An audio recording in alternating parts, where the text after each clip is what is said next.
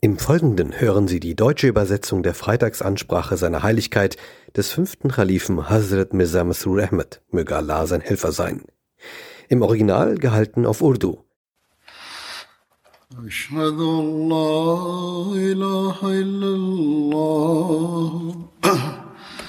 وحده لا شريك له وأشهد أن محمدا عبده ورسوله. أما بعد فأعوذ بالله من الشيطان الرجيم. بسم الله الرحمن الرحيم. الحمد لله رب العالمين. الرحمن الرحيم. مالك يوم الدين. إياك نعبد وإياك نستعين. اهدنا الصراط المستقيم. صراط الذين أنعمت عليهم. غير المغضوب عليهم ولا الضالين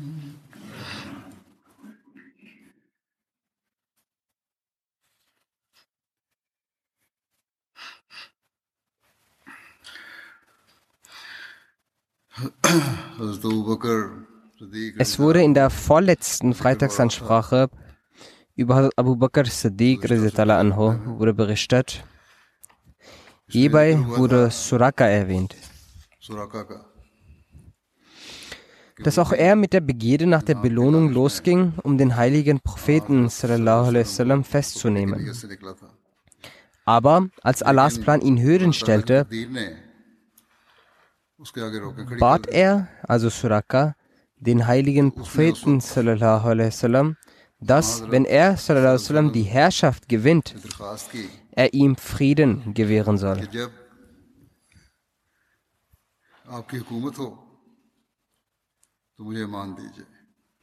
Dies hat er auch verschriftlichen lassen. Dazu gibt es einige Überlieferungen. In einer Überlieferung heißt es, dass der heilige Prophet seine Rückkehr ansprechend sagte, Suraka, wie wirst du dich fühlen, wenn die Armreifen von Khosrow in deinem Arm sein werden? Suraka drehte sich erstaunt zurück und sagte, Khosrow bin Hormus? Der Prophet Sassam sagte, ja, Kisra bin Hormus. Dann in der Khilafat-Ära von Umar anho wurden Khosrows Armreifen, Krone und sein Gürtel gebracht. Als Umar rief sofort zu und sagte, streck deine Hand aus. Er zog ihm die Armreifen an und sagte, sprich, aller Preis gebührt Allah, der dir diese beiden Armreifen von Khusra bin Hurmuz weggenommen und dir gewährt hat.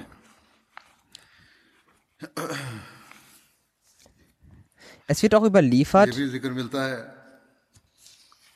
dass es nicht während der Reise der Auswanderung war, sondern als der heilige Prophet von Hunan und Taif zurückkehrte. Dass Suraka bin Malik bei Jorana den Islam annahm.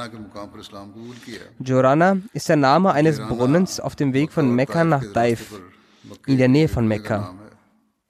Der heilige Prophet sagte zu Suraka wie wirst du dich fühlen, wenn du die Armreifen von Chosro tragen wirst?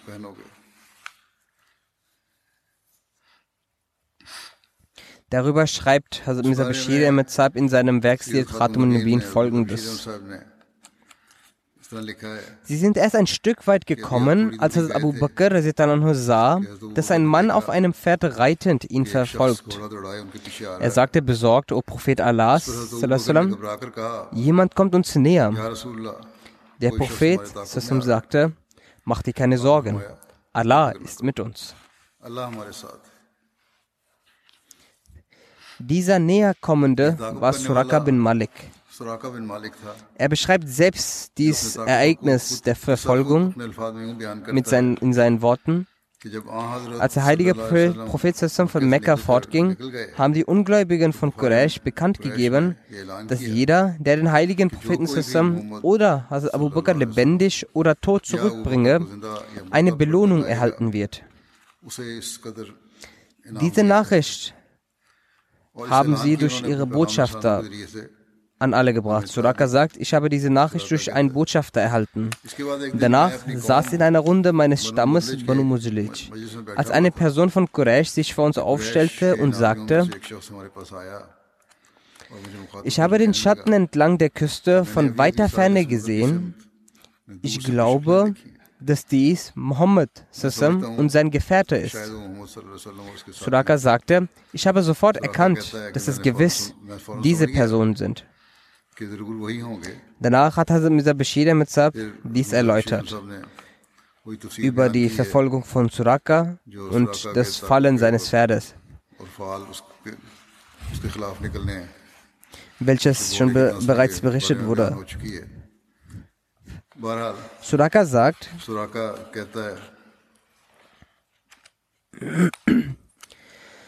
Aufgrund dessen, was mir widerfahren ist, wurde mir klar, dass die Sterne es mit dieser Person gut meinen.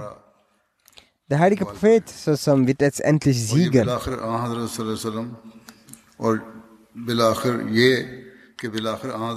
Ich habe ihm in friedlicher Art und Weise gesagt, ihr Volk hat für ihre Festnahme ein Blutgeld gesetzt. Und Leute haben schlechte Absichten ihnen gegenüber. Ich selbst bin auch ursprünglich mit dieser Absicht gekommen, aber nun werde ich zurückkehren.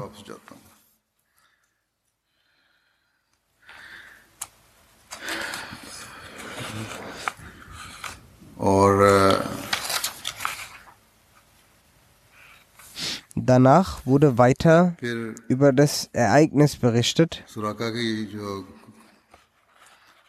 Es wurde über die Prophezeiung berichtet, das äh, Tragen der Armreifen für Suraka. Also Misa Bashir schreibt diesbezüglich, als Suraka zurückkehren wollte, sagte der Prophet Suraka, wie würde es dir gefallen, die Armreifen des Khosro an deinen Arm zu tragen? Suraka fragte erstaunt, welcher Khosro? Khosro bin Hormuz, der Herrscher von Iran? Der Prophet sagte ja. Suraka war überrascht ein Beduin aus Arabien und die Armreifen vom iranischen Herrscher Khosrow? Wie soll das denn gehen? Aber schaut euch die Allmacht Gottes an. Als in der Ära von Hazrat Umar Iran erobert wurde und die Kriegsbeute von Khosrow an die Muslime verteilt wurde, so kamen auch die Armreifen von Khosrow nach Medina. Hazrat Umar rief Suraka zu sich, der nach dem Sieg über Mekka Muslim geworden war. Er zog vor ihm die Armreifen des Khosrows ihm an, die mit vielerlei Schmuck bestückt waren, über die Hand.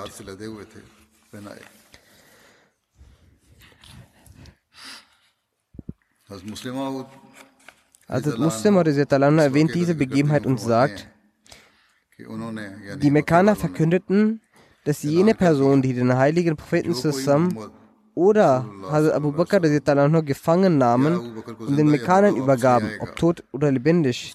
Sie würden mit 100 Kamelen belohnt werden. Diese Bekanntmachung wurde allen Stämmen in der Umgebung Mekkas mitgeteilt.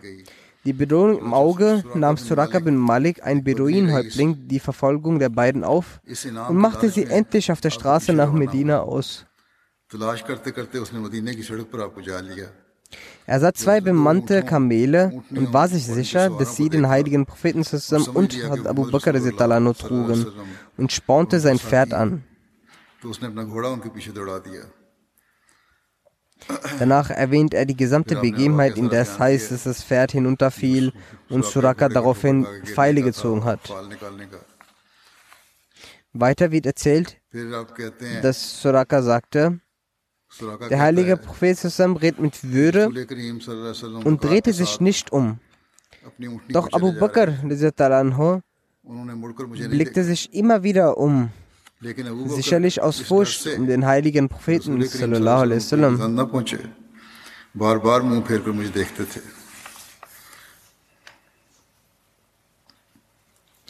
Nachdem er die Verfolgung im Detail erwähnt hat, schreibt er Muslim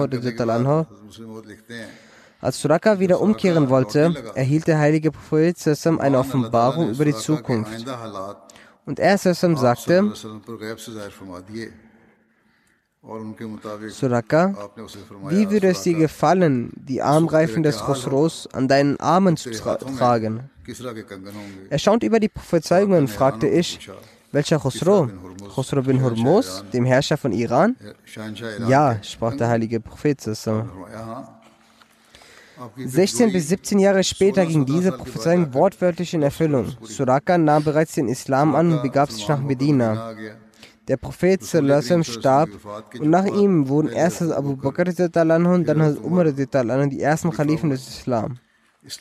Die wachsende Bedeutung des Islam veranlasste die Perser dazu, die Muslime anzugreifen. Doch anstatt die Muslime zu unterwerfen, wurden sie selbst von ihnen unterworfen. Die Hauptstadt des Khosros wurde durch die muslimische Armee erobert und mit ihr all ihre Schätze, einschließlich der Goldreifen, die Khosros bei hohen Anlässen zu tragen pflegte, wann immer er sich auf seinem Königsstuhl hinsaß, gemäß der iranischen Tradition. Nach seinem Übertritt zum Islam pflegte Suraka seine Verfolgung des, des heiligen Propheten voller Stolz zu beschreiben und zu erzählen, was sich zwischen ihm und dem heiligen Propheten sallam, zugetragen hatte. Die Muslime hatten die Kenntnis davon, dass der heilige Prophet ihn ansprechend gesagt hatte, Suraka, wie würde es dir gefallen, die Armreife des Khosros an deinen Armen zu tragen? Als die Beute des Krieges vor Umar ausgebreitet wurde, sah er die Goldreifen von Khosrow und erinnerte sich, dass zur Zeit der Schwäche und Hilflosigkeit der heilige Prophet seine Heimat verlassen musste und nach Medina ausgewandert ist. Dabei haben Suraka und andere die Verfolgung deshalb aufgenommen, weil sie die Belohnung von 100 Kamelen erhalten wollten. Zu dieser Zeit waren diese Worte des heiligen Propheten sallam, Suraka, wie würde es dir gefallen, die Armreifen des Khosros an deinen Arm zu tragen? Eine große Prophezeiung über das Ungeschehene.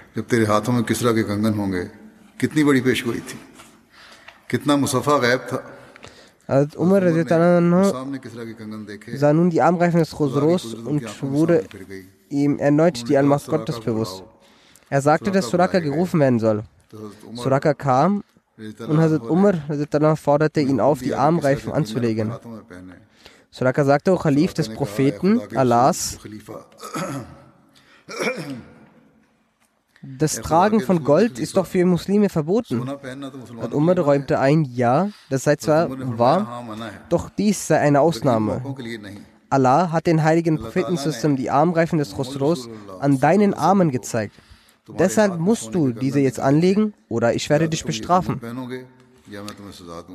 Suraka hatte sich aufgrund der Scharia geweigert. Ansonsten hegte er auch selbst den Wunsch, eine sichtbare Erfüllung der großartigen Prophezeiung zu demonstrieren.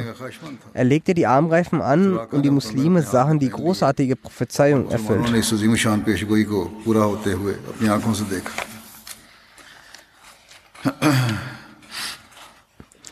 Des Weiteren heißt es, dass auf der Rückreise Leute einer Karawane, die die Quraysh für die Suche losgeschickt hatten, Suraka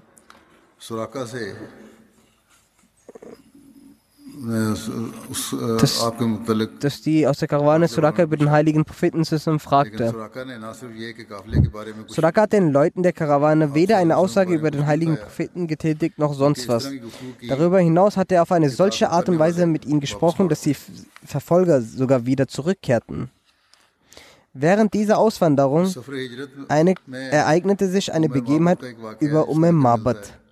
Während dieser Auswanderung stoppte die Gruppe vom Propheten zusammen in der Nähe eines Zeltes, um nach Nahrung Ausschau zu halten. Das war das Zelt von Umm Mabad. Umm Mabad hieß eigentlich Adka, Adka Khalid. Sie gehörte zum Banu Khazab, dem zum Banu Khabab des Stammes Khuzar. Sie war die Schwester von Hazrat Hubaysh bin Khalid, der ein Gefährte war und ebenfalls Aussprüche des heiligen Propheten überlieferte. Der Ehemann von Umm Mabad hieß Abu Mabad. Auch über ihn heißt es, dass er Aussprüche des heiligen Propheten überliefert hat. Er starb noch im Leben des Propheten. Der Name von Abu Mabad ist unbekannt. Das Zelt von Umm Mabad befand sich am Ort Gudad. Gudad ist ein Dorf in der Nähe von Mekka, das einige Meilen südlich von Rarib lag. Hier befand sich auch der berühmte Götze Manat, der von den Bewohnern Medinas angebetet wurde. Umm Mabad war eine mutige und kräftige Frau. Sie pflegte im Garten ihren Zelten zu sitzen und die Reisenden mit Essen und Trinken zu versorgen. Der Prophet zusammen und seine Gefährten fragten sie bezüglich Fleisch und Datteln, um sie diese zu kaufen, aber sie hatte nichts davon. In dieser Zeit war das Volk von Umm Mabad bedürftig und litt unter Hungersnot. Umm Mabad sagte, wenn wir es hätten, würden wir es vor euch nicht verbergen.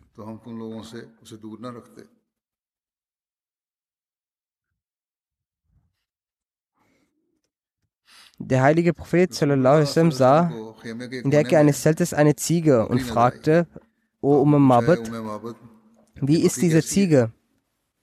Sie antwortete, sie ist so schwach, dass sie der Herde nicht mithalten kann. Das heißt, dass sie kein, gar nicht die Kraft dazu hat. Der Heilige Prophet fragte, gibt sie Milch? Sie antwortete, sie ist viel zu schwach dafür. Es ist gar nicht möglich, dass sie Milch gibt. Der Prophet fragte, erlaubst du mir, sie zu melken? Sie antwortete, Sie können es gerne versuchen, wenn Sie in ihr Milch finden. Ich habe nichts dagegen.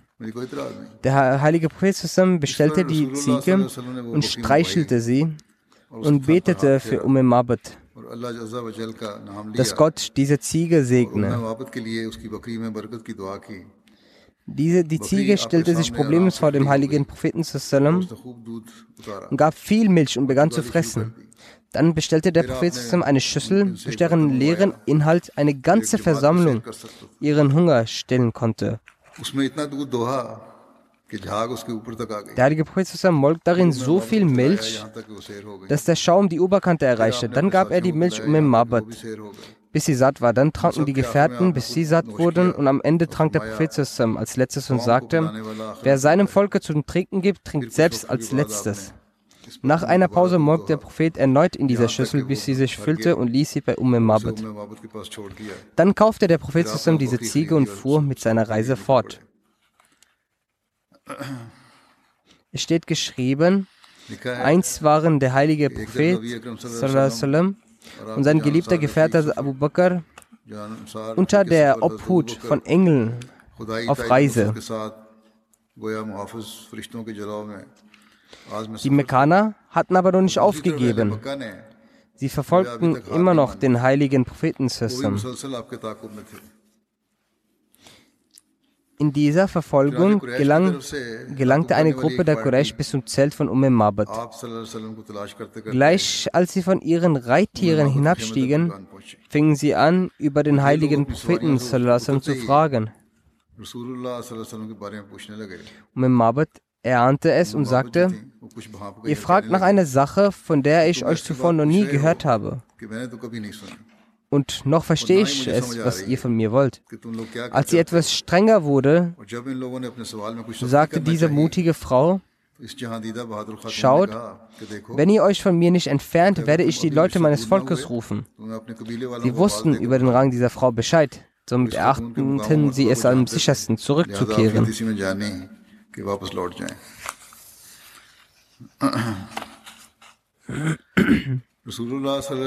Der heilige Prophet war noch unterwegs, als ihm Hazrat Zubair begegnete, der mit einer muslimischen Gruppe nach einer Geschäftsreise aus Syrien zurückkehrte. Hazrat also Zubair gab dem Propheten und Hazrat Abu Bakr weiße Klamotten zum Anziehen. Mr. Bashir Shah schreibt über dieses Treffen, auf der Reise traf man Zubair bin Awam, der mit einer kleinen muslimischen Gruppe nach einer Geschäftsreise aus Syrien nach Mekka zurückkehrte. Er schenkte ein Kleidungsstück dem heiligen Propheten sallam, und eins hat Abu Bakr anhu, welches weiß war, und sagte,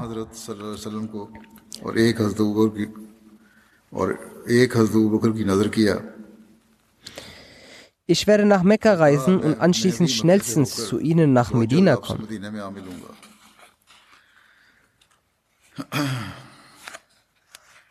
Dann gibt es noch eine Überlieferung aus Sahih Bukhari.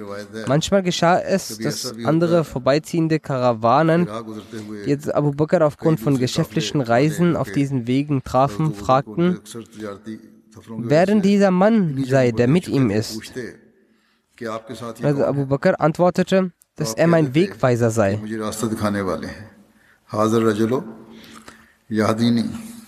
Das bedeutet, dieser Mann weist mir den Weg. Die Leute nahmen ein, dass er ein Wegweiser wäre. Diesbezüglich schreibt Mirza Bashir mit Saab,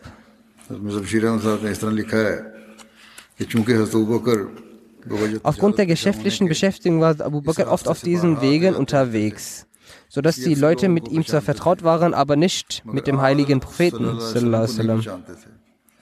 Deshalb fragten sie also Abu Bakr, wer dieser Mann vor ihm sei. Und also Abu Bakr antwortete jedes Mal, das ist mein Wegweiser. Die anderen Leute nahmen an, dass Abu Bakr einen Führer als Begleitperson mit sich nahm. Jedoch meinte Abu Bakr etwas ganz anderes.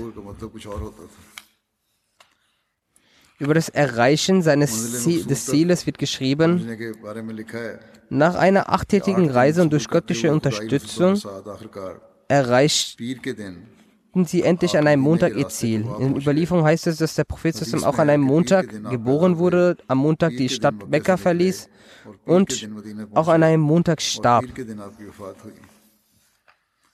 Kuba war der Name eines Brunnens, auf dessen hin auch das Dorf so benannt wurde wo die Menschen aus dem Stamm Banu Amr bin Auf lebten. Dieses Dorf befand sich in etwa zwei Meilen entfernt von Medina. Manche sind der Ansicht, dass das Dorf Quba zwei Meilen Entfernung von Medina hat.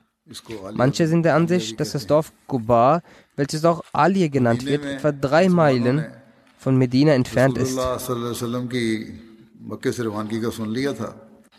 Als die Bewohner von Medina von der Abreise des heiligen Prinzen aus Mekka erfuhren, gingen sie jeden Morgen zum Ort Hara und warteten dort auf ihn.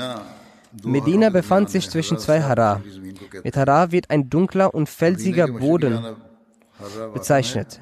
Östlich von Medina befand sich Hara Wakim, das auch Hara Banu Qurayza genannt wird, und auf der westlichen Seite befand sich Haratul Waraba. Die Bewohner gingen morgens hin und kehrten mittags aufgrund der Hitze wieder zurück. Einmal kehrten die Bewohner Medinas nach einer langen Wartezeit zurück und gingen in ihre Häuser.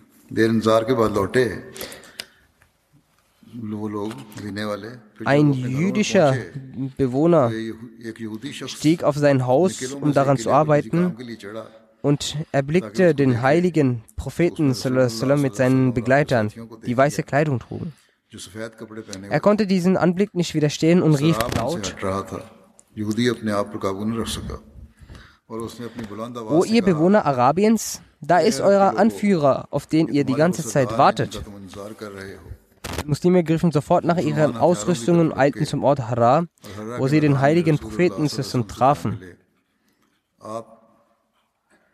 Der Prophet wandte sich mit ihnen und seinen Begleitern zur rechten Seite Medina sodass all die Gegend von Banu war. Es war ein Montag im Monat Rabiul Awal. Also Abu Bakr erhob sich vor den Leuten, während der heilige Prophet sallam, ganz ruhig saß. Und diejenigen Leute, aus dem, die die Ansar waren, noch nicht den Propheten gesehen hatten, näherten sich Abu Bakr und begrüßten ihn. Woraufhin hat Abu Bakr, die Sonne strahlte auf den Propheten zusammen, woraufhin hat Abu Bakr nach vorne trat und mit seiner Decke einen Schatten über den heiligen Propheten sallam, warf. In diesem Augenblick erkannten die Menschen den heiligen Propheten zusammen. Der Prophet verweilte dort für etwa zehn Tage.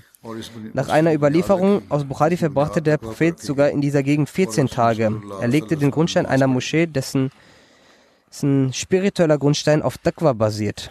Nach einer Überlieferung aus Sayyid Bukhari verbrachte der Prophet sallallahu alaihi wasallam in Kuba sogar mehr als zehn Nächte. Also in einer Überlieferung heißt es, dass der heilige Prophet von Montag bis Donnerstag verweilte und an einem Freitag nach Medina aufbrach. In einer weiteren Überlieferung heißt es, dass er sogar in Kuba 22 Nächte weilte. Also Muslimot schreibt bezüglich der Ankunft des heiligen Propheten in Kuba. Nachdem der Prophet Suraka verabschiedete, erreichte er nach einer gewissen Zeit Medina. Die Bewohner Medinas warteten sehr sehnsüchtig auf den heiligen Propheten. Und was könnte Größeres für sie sein, als dass sie ihn treffen? dass die Sonne, die eigentlich für Mekka aufgegangen war, in Wahrheit auf Medina nun scheint. Die Bewohner Medinas jeden Tag die Bewohner Medinas erwarteten den heiligen Propheten sehr. Jeden Tag ging eine Delegation aus Medina hinaus, um nach dem Propheten zu schauen. Doch bevor sie erfolglos und enttäuscht immer wieder abends heimkehrten, als der heilige Prophet in der Nähe von Medina angelangte, entschied er, dass er in Koba, in einem Dorf in der Nähe von Medina, Halt macht. Als ein Jude die Kamele kommen sah, verstand er, dass diese Karawane die vom heiligen Propheten sallam, war und sagte, O Kinder Gelas, Gela war eine Großmutter aus Medina. Menschen dort wurden auch mit dem Namen Kinder Gelas gerufen. Der, auf dessen ihr wartet, ist, ihr sehnsüchtig erwartet habt, ist nun gekommen. Alle Bewohner Medinas liefen nach Koba. Der Gedanke, dass der Prophet in ihre Stadt gekommen war, um Halt zu machen, bereitete in den Bewohnern Kobas eine fassungslose Freude. Zu diesem Zeitpunkt geschah etwas, was auf die extreme Schlichtheit des heiligen Propheten deutlich wird. Die meisten Menschen Medinas waren nicht mit dem Aussehen des heiligen Propheten vertraut. Als der heilige Prophet außerhalb von Kuba unter einem Baum weilte und die Menschen von Medina zu ihm liefen, dachten Unwissende, dass aufgrund der schlichten Sitzweise des Propheten zusammen und als sie Abu Bakr sahen, der zwar im Alter jung war, aber weiße Haare im Bart trug und seine Kleidung auch etwas besser war, dass er, also Abu Bakr, der heilige Prophet sei und setzten sich sehr respektvoll in seine Richtung hin. Als Abu Bakr diese Sache sah, verstand er sofort, dass die Leute einem Missverständnis unterlagen. Er breitete sofort ein Tuch aus und stellte sich vor die Sonne und sagte, O Prophet Gottes, die Sonnenstrahlen fallen auf sie, ich gebe ihnen Schatten. Durch diese raffinierte Weise macht er die Menschen auf ihr Missverständnis aufmerksam. Also Mirza Bashir hat im Zusammenhang mit dieser Begebenheit eine Referenz aus Bukhari angeführt. In Bukhari gibt es folgende Überlieferung von Bura bin Azib. Die Freude, die die Ansar bei dem Eintreffen des heiligen Propheten in Medina verspürten, in solch einer Freude habe ich sonst noch nie gesehen. Tirmizi und Ibn Majah haben durch Anas bin Malik überliefert, als der heilige Prophet eintraf, empfand ich es so, als ob Medina aufgeleuchtet ist und wir haben keinen finsteren Tag gesehen als den Tag, an dem der heilige Prophet verstarb. Nach dem Treffen mit den Menschen, die ihn willkommen hießen, ging der heilige Prophet aus irgendeinem Grund, der in der Geschichte nicht genannt wurde, nicht direkt in die Stadt hinein, sondern wich zur rechten, also östlichen Seite, die höher gelegene Seite von Medina aus, die vom Stadtzentrum etwa zwei Meilen entfernt lag, nach Quba. An diesem Ort waren einige Familien der Ansar ansässig. Allen voran war dort die Familie von Amr bin Auf. Zu jener Zeit war der Stammesführer dieser Familie Kulsum bin al-Hizam. Die Ansar von Kuba hießen den heiligen Propheten auf eine sehr freundliche Weise willkommen. Der heilige Prophet ließ sich im Hause von Kulsum bin al-Hizam nieder. Die Muhajirin, die schon vor dem heiligen Propheten in Medina angekommen waren, waren mehrheitlich in Kuba bei Kulsum bin al-Hidam und weiteren angesehenen Leuten untergekommen. Vielleicht war auch das der Grund, wieso der Prophet es zu Beginn vorzog, in Kuba Halt zu machen. In Windeseile verbreitete sich in ganz Medina die Nachricht über die Ankunft des heiligen Propheten. Alle Muslime versammelten sich voller Freude scharrenweise an der Unterkunft des Propheten. Über die Erbauung der Moschee von Kuba heißt es, dass der heilige Prophet während seinem Aufenthalt in Kuba den Grundstein für eine Moschee legte, die die Moschee von Kuba genannt wird. In Sahih Bukhari heißt es, dass der heilige Prophet im Dorf von Banu Amr bin Auf mehr als zehn Nächte verbrachte und den Grundstein für diese Moschee legte, dessen Grundstein auf Taqwa war. Und darin verrichtete der Prophet das Gebet. Es wird überliefert, dass der heilige Prophet für die Banu Amr bin Auf den Grundstein der Moschee legte. Als der heilige Prophet zusammen den Grundstein dieser Moschee legte, legte er zuallererst einen Stein in Richtung der Qibla. Danach legte Abu Bakr einen Stein, dann holte Umar einen Stein und legte diesen neben dem Stein von Abu Bakr. Danach beschäftigten sich alle mit dem Bau. Während des Baus der Moschee Quba brachte der heilige Prophet zum Steine, welche er mit seinem Bauch band. Es waren sehr schwere Steine. Dann legte er den Stein hin. Es pflegte je, stets jemand zu kommen mit dem Wunsch, den Stein zu heben, was jedoch nicht gelang. Darauf gebot der Prophet dieser Person, ihn zu lassen und einen anderen Stein zu holen. Über die Moschee von Kuba heißt es, dass es eben diese Moschee ist, dessen Grundstein auf der Basis von Taqwa gelegt wurde. Doch in einigen Überlieferungen wurde die Moschee an Nabwi als die erklärt, dessen Grundstein auf der Basis von Taqwa gelegt wurde. In Sirat al-Halbiya wird erwähnt, dass in diesen beiden Aussagen kein Widerspruch bestehe, da der Grundstein beider dieser Moscheen auf der Basis von Taqwa gelegt wurde. Die Bestätigung dieser Aussage wird von Ibn Abbas gegeben. Entsprechend dieser Überlieferung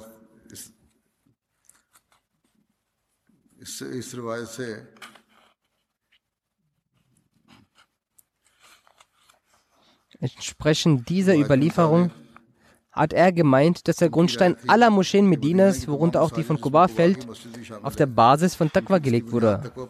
Doch die Moschee, über die der Vers explizit überliefert wurde, ist die von Kuba. Nach einem Aufenthalt von 10 oder 14 Tagen an einem Freitag machte sich der heilige Prophet von Kuba auf den Weg nach Medina. Als er auf dem Weg zu der Einwohnerschaft der Banu Salim aufgelangte, brach die Zeit des Freitagsgebet an. Der heilige Prophet verrichtete mit den Muslimen das Freitagsgebet in der Moschee am Tal Rahnuna und ihre Anzahl betrug 100. Das Tal von Rahnuna befindet sich im Süden Medinas. Nachdem er in dieser Moschee das Freitagsgebet verrichtet hatte, begann man diese als Masjid al-Jumma zu bezeichnen. Dies war die erste Freitagsansprache bzw. das allererste Freitagsgebet, welches der heilige Prophet zusammen in Medina verrichtete.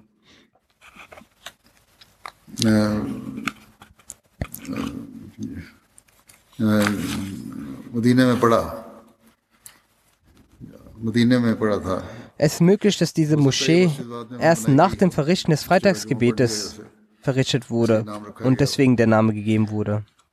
Dann wurde überliefert, dass der Prophet sich nach dem Verrichten des Freitagsgebets auf sein Kamel setzte und in Richtung Medina zog. Zu diesem Anlass hatte er Sassam Hazrat Abu Bakr hinter sich sitzen lassen.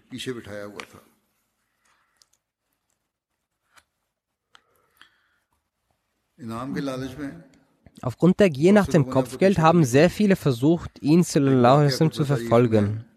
In den Geschichtsbüchern wird eine Begebenheit folgendermaßen erzählt. Burada bin Usab erzählt, dass nachdem die Quraysh die Belohnung von 100 Kamelen für denjenigen, der den heiligen Propheten festnimmt und herholt, verkündeten, fasste mich ebenfalls die Gier. So zog ich mit 70 Leuten von Banu Sam los und begegnete ihm Sassam. Er Sassam fragte, wer bist du? Ich antwortete, mein Name ist Burada. Darauf wandte sich der heilige Prophet sallam, zu Abu Bakr und sprach,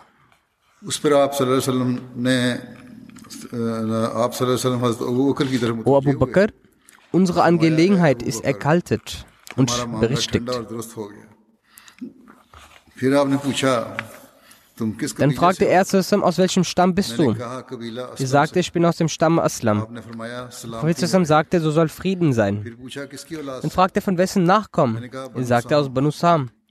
Der Prophet sagte, O Abu Bakr, dein Pfeil, also Sam, also dein Schicksal ist aufgegangen. Dann fragte Buraida den Propheten, wer sind Sie? Er antwortete, ich bin Mohammed bin Abdullah, der Prophet Allahs. Daraufhin sagte Buraida, ich bezeuge, dass es außer Allah keinen Gesandt, dass es keinen Gott außer Allah gibt und dass der Prophet Mohammed sein Prophet ist. Da,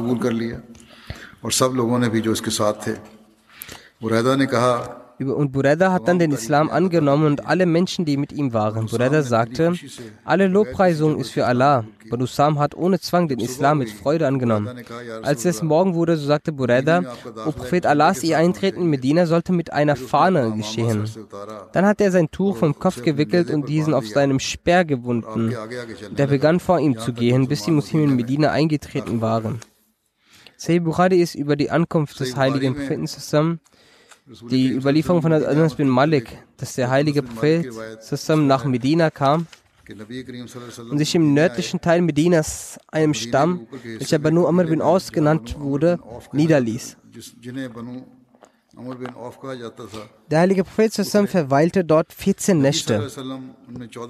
Dann hat er die Banu Najjar rufen lassen.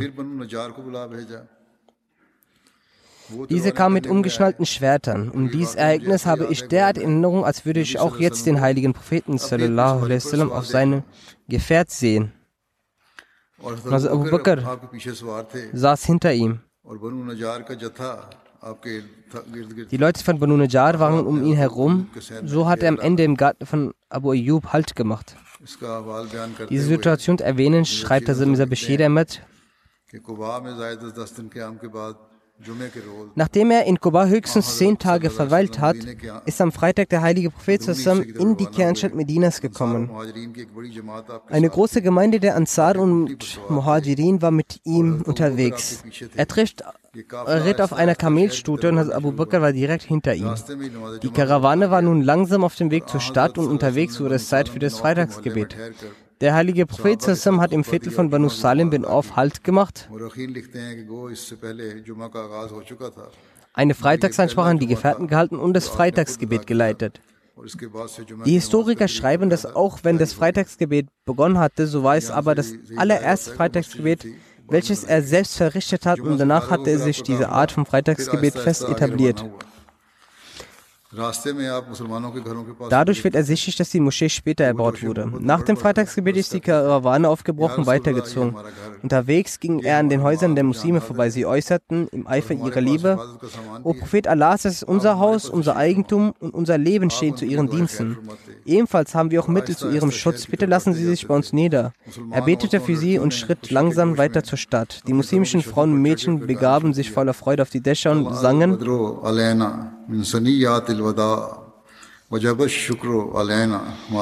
Heute ist der Mond der 14. Nacht hinter dem Berg Al-Wida über uns aufgegangen. Deshalb ist der Dank Allahs uns bis in Ewigkeiten zur Pflicht geworden. Die Kinder der Muslime haben in den Gassen und Wegen von Medina gesungen, dass der Prophet gekommen sei. Der Prophet Allahs ist gekommen.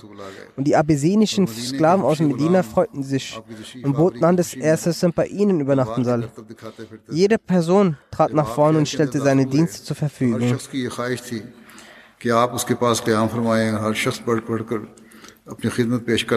Der heilige Prophet sprach zu jedem ein Wort der Liebe, bis seine Kamelstute in das Viertel Banu Najjar gelangt war. An dieser Stelle standen die Leute von Banu Najjar mit ihren Waffen geziert in einer Reihe und standen zur Begrüßung bereit. Die Mädchen vom Stamm schlugen auf die Tamburinen und sangen. Das heißt, wir sind die Mädchen des Stamms Najjar und wie glückselig sind wir, dass Mohammed zusammen gekommen ist, um in unserem Viertel zu verweilen.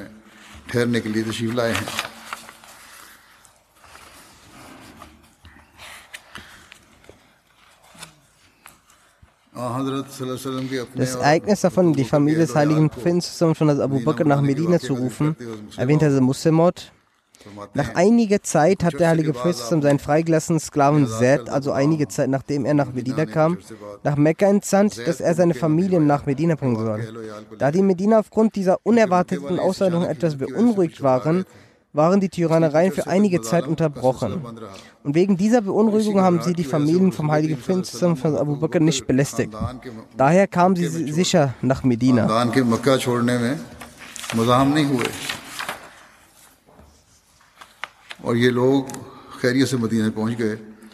Der heilige Prophet hat als erstes auf dem Grundstück, welches er zu dieser Zeit gekauft hatte, den Grundstein einer Moschee gelegt.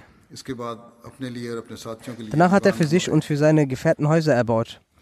Nach der Auswanderung aus Medina hat Hazrat Abu Bakr in Sunnah bei Hazrat Hubab bin Asaf verweilt. Sunnah ist im umliegenden Ort von Medina ein Fort, welcher von dem Prophet, der Prophetenmoschee, also Masjid Nabi, aus einer Distanz von zwei Meilen liegt. Also Hubab war vom Stamme Banu Haris bin Kharja. Gemäß einer Aussage war der Wohnort von Hazrat Abu Bakr bei Hazrat Kharja bin Zaid nach einigen Überlieferungen hat Hazrat Abu Bakr in Sunnah sein Haus und seinen Arbeitsplatz, um Stoffe herzustellen, erbaut. Inshallah wird diese Erwähnung in Zukunft weitergeführt. Nun möchte ich einige Verstorbene erwähnen. Von diesen ist die erste Erwähnung vom Verstorbenen Herr Jodi Asghar Ali Khassar, der auch ein Gefangener auf dem Wege Allahs war. Er war der Sohn von Herrn Muhammad Sharif Saab Klar aus Bawalpur. Am 10. Januar erkrankte er in Gefangenschaft und verstarb auch in diesem Zustand im Krankenhaus. Deshalb gilt er als ein Märtyrer und wird als Märtyrer gezählt.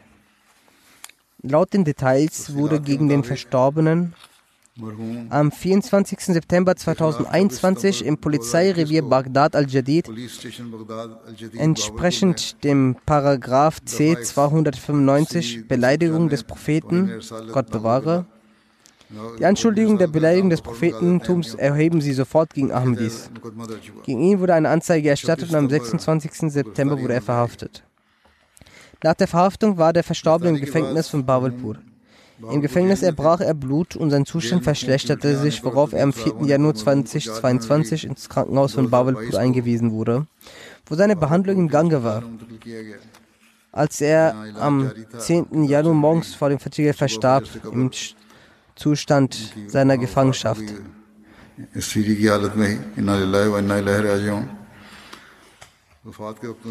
Zum Zeitpunkt seines Todes war der Verstorbene 70 Jahre alt. Be der Bewährungsantrag des Verstorbenen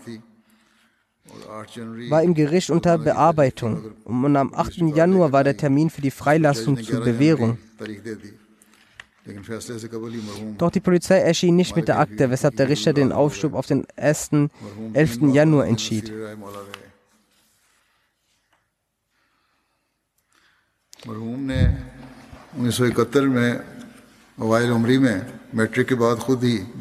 Der Verstorbene verbrachte drei Monate und elf Tage in Gefangenschaft auf dem Wege Allahs. Er hatte 1971 im jungen Alter nach dem Matric-Abschluss selbst das Bett abgelegt und war der Ahmadid beigetreten. Seiner Familie war er der einzige Ahmadi. Nach dem Beitritt zu Ahmadiyyat erlebte er oppositionelle Umstände. Trotzdem blieb er standhaft. Vom FC College absolvierte er ein MSc in Mathematik. Während des Studiums, aufgrund der Annahme von Ahmadiyyat, stoppten seine Eltern die finanzielle Unterstützung, sagten ihm, dass nun, wenn er die Ahmadiyyat verlässt, künftig die Bildungskosten bezahlt werden, sonst nicht. Trotz dessen blieb der Verstorbene standhaft und gab Kindern Nachhilfe und dadurch deckte er seine Bildungskosten. Letztlich ließ der Vater des Verstorbenen beeindruckt von seiner Standhaftigkeit und seiner Gottesfurcht später von der Gegenwehr ab und aus Angst, dass der Ahmadi-Sohn vom Besitz des Nicht-Ahmadi-Vaters ausgeschlossen wird, übergab er ihn schon zu seinen Lebenszeiten seinen Anteil. Diese Wohltat machte sein Vater mit ihm. Der Verstorbene war mit der Gnade Allahs ein Musi gewesen und äh, mit dem Anteil von ein ein Achtel. Er nahm eifrig an den finanziellen Derigat teil. Schon mit dem Aufruf des neuen Jahres bezahlte er zu 100 Prozent. Zu Khilafat Ahmadiyya hatte er eine leidenschaftliche Liebe. Er respektierte die Waqf Sindigi und Gäste der Zentrale sehr und war sehr gastfreundlich. Auf Reisen der Jamaat bot er immer sein Auto an. Er hatte große Passion des el des Ruf zu Allah. Er war ein tapferer und furchtloser Dailallah. Allah hat vielen glückseligen Seelen durch seine Hilfe das Bert und den Beitritt in die Ahmadiyyat gewährt.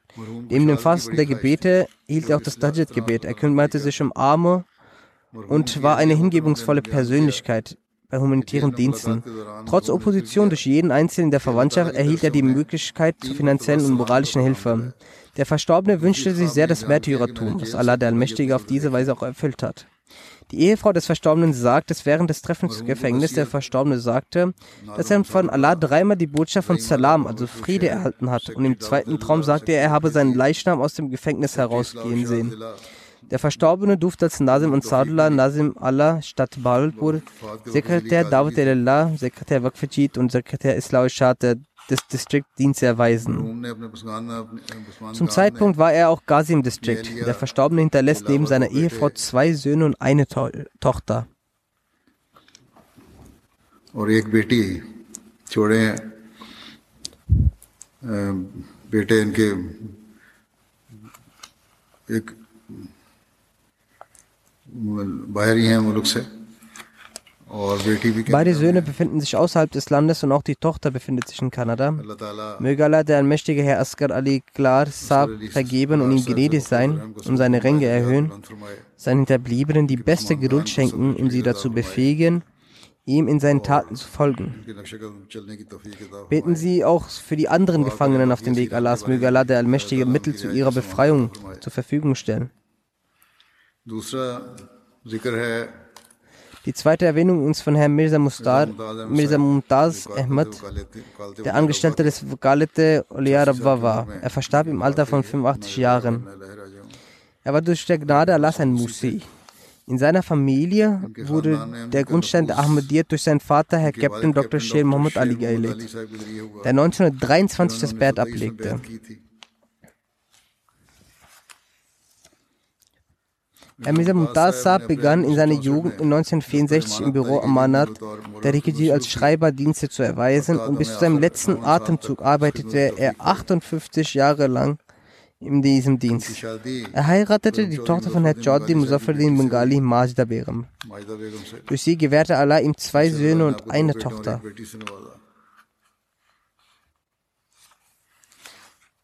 Sein Enkel mütterlicherseits Khalid Mansur schreibt,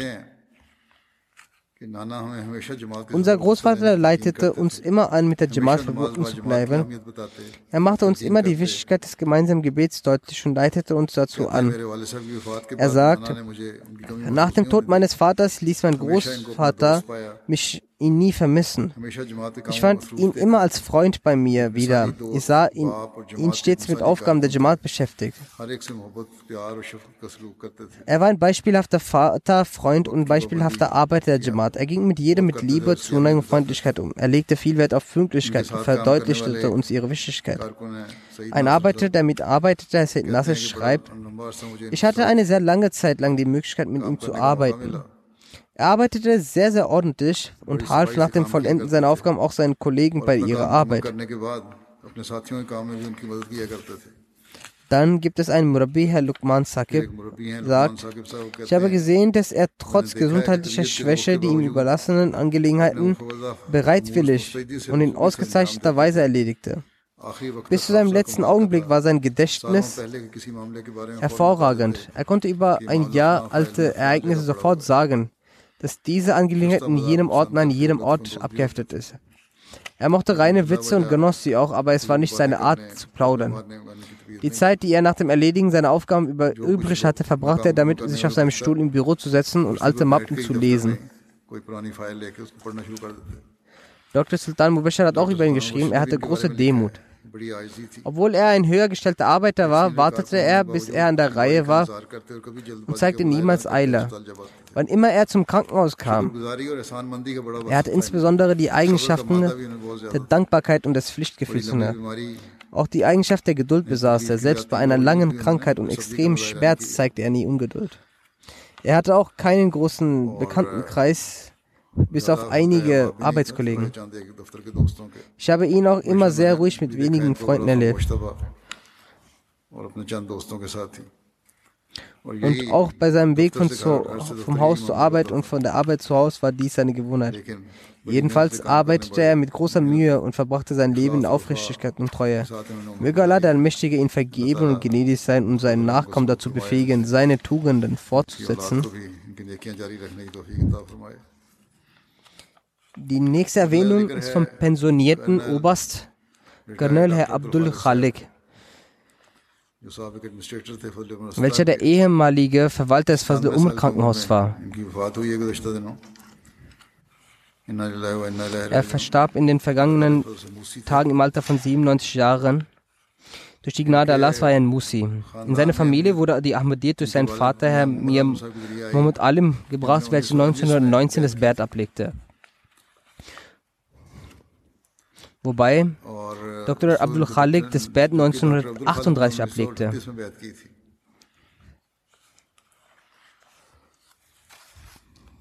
Beim Erläutern seiner Erfahrung des Bert sagt er, unser Vater bestellte das Al-Fazl. Durch dessen Lesen wurde er auf die Ahmadiyyat aufmerksam und legte 1938 das Bett und 1938 legten wir drei Geschwister das Bett ab. Unsere Mutter hielt das Fasten und das Gebet streng ein. Nach dem Ablegen unseres Betts legte auch sie nach einiger Zeit das Bett ab. Er sagte, bei der Jalsa im Jahre 1948, welche eine Jubiläumsjalsa war, ging ich das erste Mal nach Guardian und danach hatte ich öfter die Möglichkeit, die Jalsa zu besuchen. Seine Ehefrau war im Jahr 1987 verstorben. Er hat zwei Söhne und zwei Töchter. Einer seiner Söhne ist Dr. Abdul Wadi, Amir Jamaat Islamabad.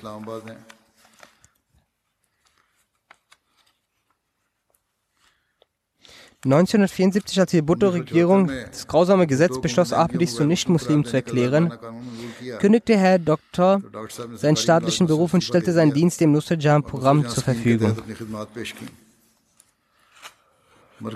Durch die Zentrale wurde er 1977 nach Sierra Leone geschickt, wo er die Möglichkeit hatte, drei Jahre lang der Menschheit zu dienen.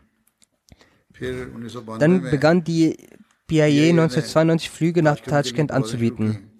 Und der Doktor fragte, diese Angelegenheit als günstig erachtend, an, die Tashkent befristet, in Tashkent befristet zu dienen. Die Zentrale akzeptierte diese Anfrage. Mit seiner kleinen Schwester verbrachte er die Tage seiner befristeten Dienstes in Samarkand Bukhara und in dieser Zeit diente er der Menschheit auch in selbstloser Weise. Er hatte auch die Ehre, die Botschaft der Ahmadiyya zu verbreiten. 1994 ernannte Khalifah IV. ihn zum Verwalter des Fazl Umar Krankenhauses in Rabwa, wo er bis zum Juni 2005 mehr als zehn Jahre lang die Möglichkeit hatte zu dienen. In seiner Amtsdauer wurden einige Pläne des Baus und des Ausbaus verwirklicht.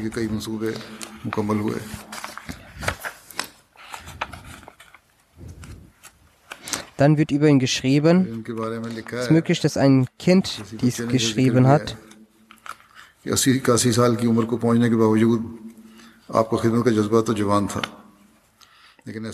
Obwohl er das Alter von 80 Jahren erreicht hatte, war sein Geist des Dienstes sehr jung, aber er merkte, dass er älter wurde.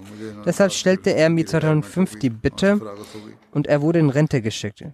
Seine Arbeit nahm ein Ende und dann nahm er eine ständige Unterkunft in Islamabad ein. Auch in Islamabad leistete er Dienste als lokaler Qazi.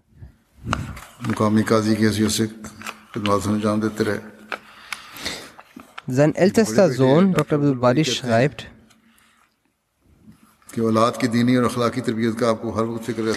er sei stets um die religiöse und moralische Erziehung seiner Kinder besorgt. Er war morgens, abends und zu jeder Zeit mit der Rezitation des Heiligen Koran beschäftigt. Dies war seine sehr geliebte Beschäftigung. In wichtigen Angelegenheiten traf er jeden Beschluss im Lichte des heiligen Koran. Sein Schwiegersohn Dr. Muzaffar Ali Nasser, der auch der stellvertretende Amir des Distrikts Wakant ist, sagte,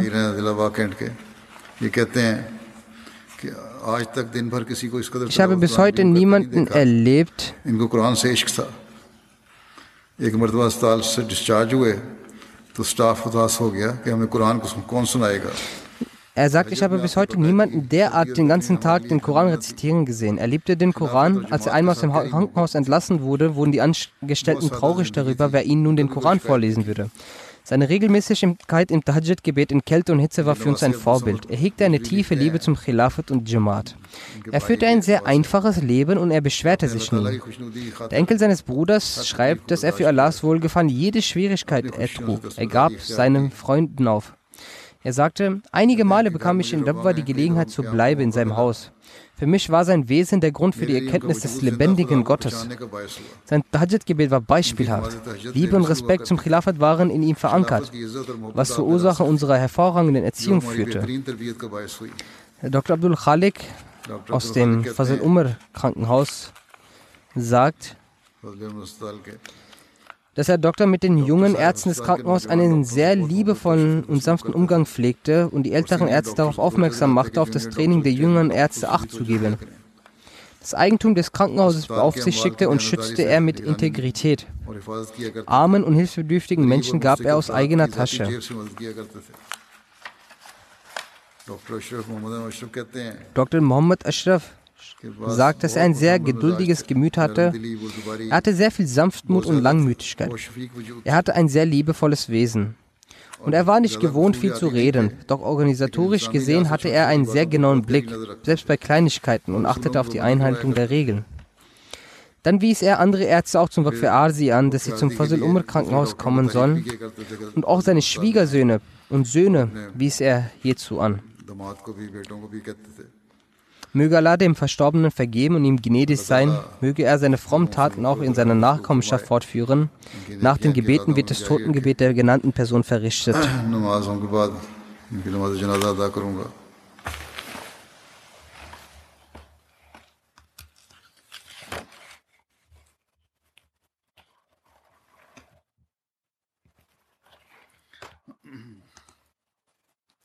Alhamdulillah.